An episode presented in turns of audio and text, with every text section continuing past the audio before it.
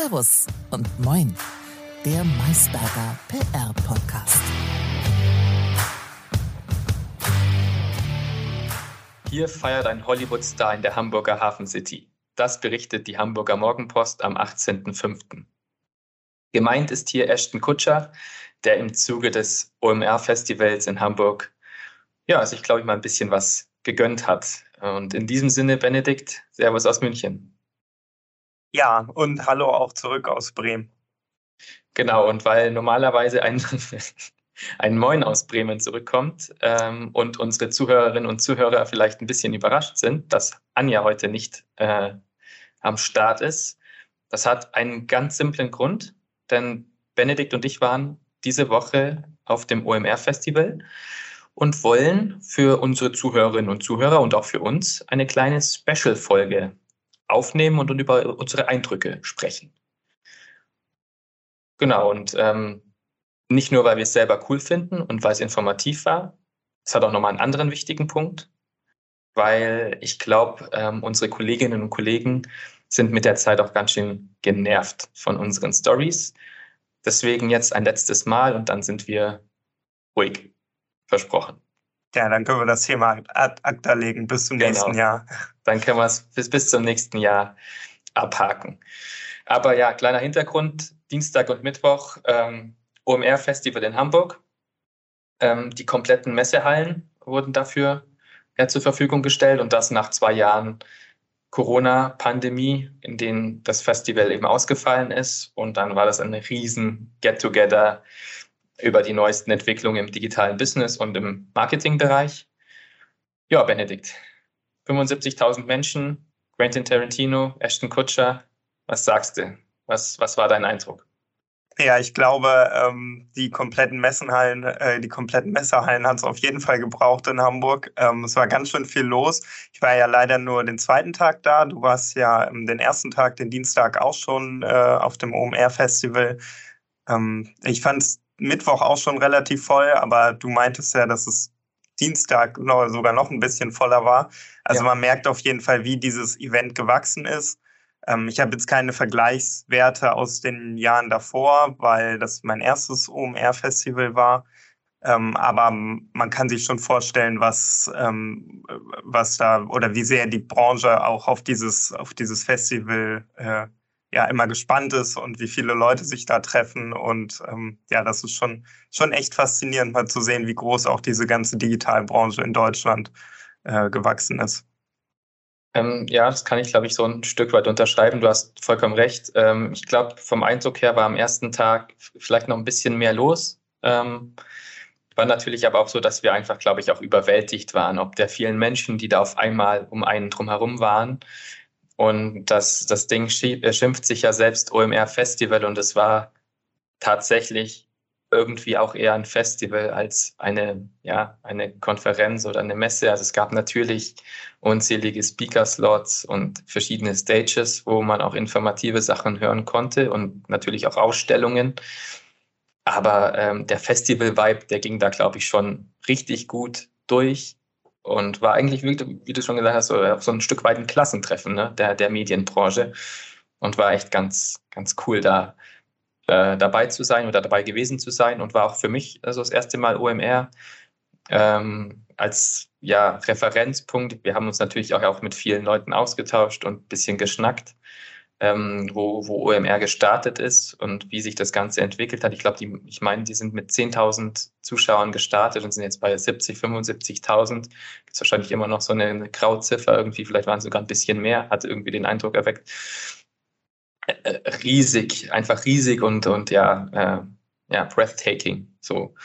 Ähm, aber was hat dir denn besonders gut gefallen, bevor ich jetzt hier so ins äh, Schwärmen, ins Schwärmen gerate? Was hat dir denn besonders gut gefallen? Und hast du vielleicht auch einen Key Takeaway für uns? Also, was man natürlich sagen muss, ist dadurch, dass es einfach diese enorme Größe und Bedeutung hat, ist, dass die äh, natürlich einfach auch sehr große Namen dahin bekommen und sehr interessante Speaker, die, die man vielleicht sonst so auf einem geballten Haufen selten sieht. Ähm, also man kann wirklich von einer Halle in die nächsten und äh, sieht Leute, die man vielleicht schon immer mal sehen wollte. Ähm, Also das ist schon, ist schon sehr faszinierend, diese Leute dann natürlich auch mal in ähm, Natura zu sehen. Ähm, genau. Ich würde sagen, man muss ein bisschen gucken, dass man sich einschränkt, ähm, weil man, wie so oft das Problem ist, wenn die Auswahl sehr groß ist, dann besteht auch die Gefahr, dass man am Ende gar nichts mitnimmt. Also man sollte vielleicht gucken, dass man seine Focus Points da irgendwie setzt und guckt, okay, was will ich heute mitnehmen, was ist das, worüber ich mich oder womit ich mich heute beschäftigen will und vielleicht auch so legen, dass man diese Themen dann auch möglichst äh, zu einem Zeitpunkt ähm, oder zusammenlegt, dass man nicht zu viele Informationen auf einmal mitnimmt, ähm, die dann am Ende irgendwie verloren gehen, weil man sich nicht mehr dran erinnern kann, weil das alles so im Kopf herumwabert. Also ich glaube, man muss so ein bisschen gucken, dass manchmal weniger mehr ist und dann lieber zu weniger Sachen gehen, die dann aber ähm, auf jeden Fall im Kopf hängen bleiben. Ähm, ja, was glaube ich auch so ein bisschen die, die Schwierigkeit ist bei so einem Festival, dadurch, dass man so viele Slots hat und so viele Speaker und so viele verschiedene äh, Veranstaltungen und Events, ist, dass manchmal die Zeit natürlich so ein bisschen darunter leidet, beziehungsweise dass es die, der Inhalt so ein bisschen manchmal unter der kurzen Zeit leidet, weil du kannst in einem Panel mit fünf, sechs Leuten, die alle sehr interessante Sachen und Perspektiven haben, ähm, kannst du in 25 Minuten nicht sonderlich tief gehen. Da kannst du kein Deep Dive machen, da kannst du 25 Minuten so jede Person dann, dass sie mal irgendwie zwei Fragen gestellt bekommt oder so. Ähm, das ist, glaube ich, der Punkt. Und die wahrscheinlich wirklich interessantesten Sachen äh, oder die wirklich Sachen, die man dann richtig lernt, finden dann auch wahrscheinlich in den, in den Masterclasses statt, ähm, wo man dann auch so tiefere Einblicke bekommt und richtige Deep Dives machen kann.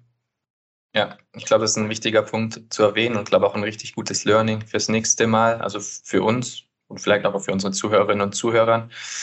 Ähm, dadurch, dass es ja, was muss ich echt sagen, ganz cool war, ja, so eine App gab, wo du äh, nicht nur schauen konntest, wo welche Aussteller sind, wo welche Speaker auftreten und einen Lageplan haben, gab es eben auch so ein Schedule, wo du an zwei, an den beiden Tagen eben schauen konntest, welche Vorträge und welche Masterclasses es einfach gibt, was per se cool ist. Und dann kannst du natürlich auch cool nach deinen Interessen filtern, außer, und das hast du ja auch schon gesagt, es gab, also es war ja im Prinzip alles rund um, keine Ahnung, Digitalwirtschaft und Marketing. Also alles, was bei drei nicht auf den Bäumen war, konnte man ja da gefühlt hören. Äh, da muss man sich, glaube ich, schon selbst proaktiv Gedanken machen, was man hören möchte, wenn man sich da wirklich weiterbilden möchte oder man möchte sich halt vielleicht auch nur berieseln lassen, dann schaut man sich halt ein paar Sachen so vereinzelt an. Aber so als Learning würde ich da tatsächlich auch hinwegnehmen, dass man sich da schon ein, zwei Wochen äh, vorher mal wirklich Gedanken machen sollte, worauf man da Bock hat, was man hören möchte und sich dann das irgendwie vielleicht auch geballt von 13 Uhr bis 14 Uhr, 15 Uhr ähm, bestimmte Slots einfach anhört und gibt. Ähm, und man weil, muss. Genau, bitte. Entschuldigung. Und man muss, ähm, glaube ich, darf sich auch nicht, nicht schlecht fühlen, wenn man mal was verpasst, was man sonst vielleicht ganz interessant findet, weil alles kann man mit, nicht mitnehmen. Du kannst, genau, du kannst nicht alles mitnehmen. Du kannst dich vorbereiten, das ist wichtig, damit du eine Struktur hast. Ich glaube, ich echt wichtig. Aber, und das kann ich auch noch äh, hervorheben, und ich glaube, das ist mein Key Takeaway äh, von, von vom OMR-Festival, dieser, wie habe ich schon gesagt, diese Klassentreffen, dieser Networking-Gedanke, der war einfach viel größer als ja, die Konferenz selbst. Einfach mit Leuten wieder zu sprechen über Themen, die uns ja wichtig sind und unserem Herzen liegen und sich einfach bei einem alkoholfreien Bierchen äh, zu bestimmten Themen auszutauschen. Da vergeht die Zeit so schnell und dann verpasst du halt mal eine Masterclass oder du verpasst mal ähm, Knossi beispielsweise, den wir nicht verpasst haben. Aber du verpasst einfach mal einen Sprecher, aber das darf dir halt am Ende, muss dir das egal sein, weil dem entgegen wieder ein neuer, cooler Kontakt irgendwie hinzukommt, der äh, für einen persönlich dann auch unglaublich wichtig ist. Also ich habe sehr viel an den persönlichen Erfahrungen mitgenommen und ähm, sehr coole Leute kennengelernt, vielleicht auch schon mit welchen vorher virtuell zusammengearbeitet, aber zum ersten Mal live gesehen oder auch Leute neu getroffen. Ähm, und an der Stelle, glaube ich, kann man da nochmal sagen, liebe Grüße an alle, die es dann hören. Er war echt cool. Ähm, und das ist tatsächlich mein Key Takeaway. So, das hat mir am meisten, meist, am meisten gegeben.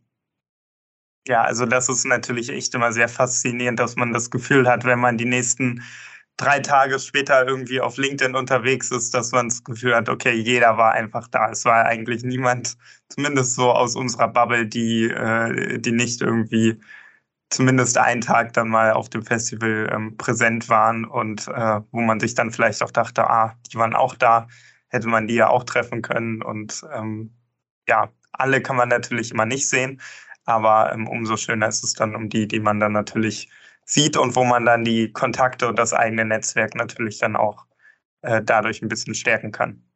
Ja, ähm, sehr schön zusammengefasst.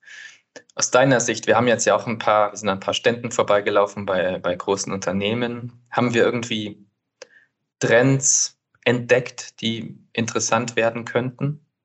Hast du da was mitgenommen? Ja, schwierig. Also ich, wir sind, waren natürlich auch ein bisschen auf der, auf der Messe und bei den Messeständen. Ähm, wir waren jetzt, also ich persönlich war jetzt nicht so lange da, weil ich ja auch nur einen Tag da war und ähm, da muss man sich die Zeit natürlich einteilen. Ähm, also habe ich jetzt wenig von den direkten. Das Problem ist natürlich auch, dass es sehr viele verschiedene Unternehmen gibt und jede Branche hat natürlich ihre eigenen Trends. Ähm, ich habe mich natürlich so ein bisschen thematisch auf so, ähm, auf so Cybersecurity versucht zu, zu spezialisieren und was es da so gab auf der, auf der äh, OMR. Da habe ich ein bisschen was mitgenommen aus dem Bereich. Ähm, genau. Aber so von anderen habe ich jetzt persönlich nicht so viel mitgenommen, einfach weil es so viel war, was man mitkriegen musste. Ähm, ja, vielleicht ist es ja bei dir anders. Ein bisschen noch kleine, kleine, kleine Randinformation für alle Zuhörerinnen und Zuhörer. Benedikt ist unser Cybersecurity-Experte bei Maisberger. Deswegen war es natürlich für uns auch äh, sehr wertvoll, dass du diese, diese Diskussionen äh, und, und, und äh, Masterclasses besucht hast. Äh, das bringt uns natürlich auch als Agentur weiter äh, an der Stelle noch. Und ähm, in der Zwischenzeit habe ich ein bisschen Zeit geschindet, um zu überlegen, was für mich so die wichtigsten Punkte sind, die mir aufgefallen sind. Ähm, auf der einen Seite, was man irgendwie gar nicht greifen kann, natürlich so Metaverse. Ähm, da spricht irgendwie jeder drüber. Niemand kann es wirklich fassen, auch wenn wir, also Meta war ja auch da, auch wenn du mit denen sprichst. Ähm, das ist alles irgendwie noch nicht so wirklich greifbar, finde ich. Aber was man sagen kann, ist, dass ähm, es einen Wandel gab der, der Marketing-Kommunikation oder der Kommunikation selbst ähm, hin zur starken Digitalisierung. Und das ist, glaube ich, ein absoluter Gewinn. Ich glaube, was man auch sehen konnte, ist, dass ähm, neben B2B und B2C, und das ist jetzt ein richtiges äh, Bullshit-Bingo, äh, D2C auch irgendwie äh, ja, noch weiter, nicht weiter hinzu, aber hinzugekommen ist. So, also die Kunden, ähm, also Erwartungen von Kunden ähm, steigen einfach rasant an. So, Personalisierungen äh, sollten irgendwie mit bedacht werden. Und dennoch musst du halt als Unternehmen so profitables Wachstum schaffen. Und deshalb brauchst du einfach, ja, teilweise auch Direktvertriebsmodelle, das sowohl schnell ist, flexibel ist und vielleicht auch sogar nachhaltig sein kann. So, das habe ich mitgenommen. Ähm, war natürlich aber auch echt viel Bullshit dabei, kann ich an der Stelle sagen. Was ich selbst noch persönlich ganz cool fand, war, ähm, ich habe mir den Talk von dem CEO von Coro angehört, also dieses Unternehmen für Superfood. Und da ging es um Marketingstrategien, ähm, auch im Bereich Podcast. Da gab es diese Relation eben zu Podcasts und Podcast-Werbung. Und ähm, der CEO, äh, dessen Name mir aktuell nicht einfallen möchte, das ist natürlich ein bisschen enttäuschend an dieser Stelle, ähm, Piran Aschi heißt der. Ähm, der hat gesagt, dass Coro 90 Prozent des Marketingbudgets in Influencer steckt. Und das finde ich ist mal echt eine, eine krasse Ansage. Und ich meine, wenn man ein bisschen sich in der Podcast-Landschaft auskennt und ein paar Podcasts hört, dann merkt man ja auch, dass äh, Coro gefühlt bei jedem Podcast auch als Werbung unterwegs ist. Und das fand ich, fand ich echt eine, eine, eine krasse Zahl. Das ist bei mir noch hängen geblieben. Und ähm, soweit wir es auch belächelt haben, der Auftritt von Knossi, äh, den König des Internets. Ich meine, da, da, da, scheiden sich natürlich so die Geister, aber weil ich ja mit äh, D2C angekommen bin, diese Interaktion ähm, der Zuschauer oder eben der Kunden ist halt, und diese Interaktivität ist, glaube ich, für die Zukunft extrem wichtig. Und ich glaube, dass sich da in diesem Bereich noch sehr viel entwickeln wird. Das waren meine bescheidenen Ideen dazu. Ich meine, du hast ein paar Sachen mit auch angehört. Kannst du, kannst du dem zustimmen oder siehst du es anders? Ja, ich glaube, du hast da noch mal ein bisschen tieferen Einblick bekommen, aber grundsätzlich ähm, stimme ich dir dazu. Grundsätzlich bei dem, was wir ja auch, was du zum Schluss angesprochen hattest mit der Interaktion der Zuschauer, ist natürlich immer, äh, immer entscheidender. Ähm, ist jetzt auch kein ganz neuer Trend. Ähm, das gibt es ja jetzt auch schon ein paar Jahre, ähm, aber gerade weil natürlich immer mehr auch auf Daten basiert und die Zuschauer ähm, oder Nutzer ähm, eines Produktes quasi natürlich auch erwarten, dass sowas dann auch sie zugeschnitten sind. Ähm, denn ich glaube, dass dieses Thema, ähm, dass man quasi die, die Daten, die man abgibt, dass man sich dessen bewusst ist, dass viele auch einfach mittlerweile mit einer Einstellung rangehen, ähm, wenn sie ein Produkt nutzen, so, okay, ich gebe meine Daten ab so, das kann ich im Prinzip nicht mehr verhindern, wenn ich zumindest irgendwie aus dieser Digitalbubble bin. So, dann will ich aber auch was dafür haben. Und dann will ich aber auch, dass das Produkt auf mich zugeschnitten ist. So, ich will natürlich nicht, dass die Daten jetzt äh, irgendwie total shady verkauft werden, aber ich glaube, viele haben sich damit abgefunden, ohne das jetzt zu werten irgendwie, aber ich glaube, viele haben sich damit abgefunden, dass ihre Daten irgendwie in irgendeiner Weise genutzt werden. Und dann sagen sie, okay, dann will ich aber auch, dass das Produkt möglichst auf mich zugeschnitten ist. Und das ist, glaube ich, eine Herausforderung, die ähm, viele Unternehmen auch haben und die viele ähm, auch gerade natürlich aus dem Digitalbereich jetzt, jetzt tackeln wollen. Ja, ja, dem, dem, dem würde ich zustimmen. Ich glaube, also diese ähm, Qualität der Datenauswertung und dem Transfer ist und wird immer wichtiger werden. Ja, sehe ich, sehe genauso. Ja, ähm, würde sagen, das war unser kurzer Einblick in, in die OMR-Welt. Ähm, es gab so viele verschiedene Eindrücke, die wir hier gar nicht alle in, in die Podcast-Folge integrieren können. Ähm, falls jemand Bock hat, kann er uns schreiben und fragen oder auch uns schreiben, ähm, was sein oder ihr Highlight war. Oder vielleicht auch Downlight. Ich meine, wir sind ja in Deutschland, man kann ja auch Kritik äußern, ganz klar. ähm, aber so zusammenfassend würde ich dann jetzt auch abschließend nur sagen, es war richtig geil. Äh, ich würde nächstes Jahr auf jeden Fall wieder hinfahren. Würde ich auch wieder mitnehmen, Benne. Kein Problem. Machen wir. Und würde ich mich sehr freuen darüber. Das machen wir. Ich glaube, das, das beschließen wir jetzt einfach. Ähm, nee, war, war, ein, war einfach geil, die Leute kennenzulernen, die Leute wieder in Persona zu, zu erleben, zu spüren. Ähm, ja, ich glaube, das hat man auch gemerkt bei vielen Leuten, dass es da so eine, so eine Erleichterung irgendwie stattfand. Da war tatsächlich eine Erleichterung festzustellen, ja. Und ähm, ich glaube, so kann es weitergehen. Ähm, liebe Grüße an alle, die wir live vor Ort gesehen haben, mit denen wir uns vernetzt haben, würde ich sagen. Und in diesem Sinne wünsche ich allen Zuhörerinnen und Zuhörern und dir, Benedikt, einen schönen Tag. Bevor wir uns jetzt verabschieden, waren wir noch ein bisschen auf Stimmenfang, um zu sehen, ob unsere Meinungen zum OMR-Festival eher exklusiver Natur sind oder ob sich äh, die Meinungen decken. Ähm, viel Spaß beim Reinhören. Ja, die OMR 2022 war gefüllt mit ähm, ja, vielen Personen, weil einfach äh, gefühlt die ganze Branche da war, ähm, war aber auch mit vielen spannenden Insights und Vorträgen gefüllt, unter anderem an Katrin Schmitz, die echt eine super Keynote ähm, über Influencer-Marketing gehalten hat und auch mein persönliches Highlight, Lea Sophie Kramer mit ihrem äh, Podcast Fast and Curious, die auch noch als, als Highlight ein NFT äh, für das Publikum zur Verfügung gestellt haben.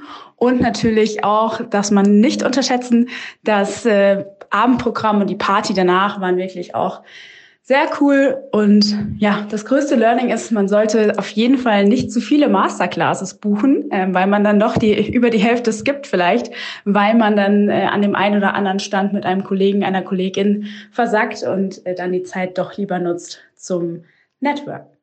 Ich war beide Tage auf der OMR, quasi den ganzen Tag.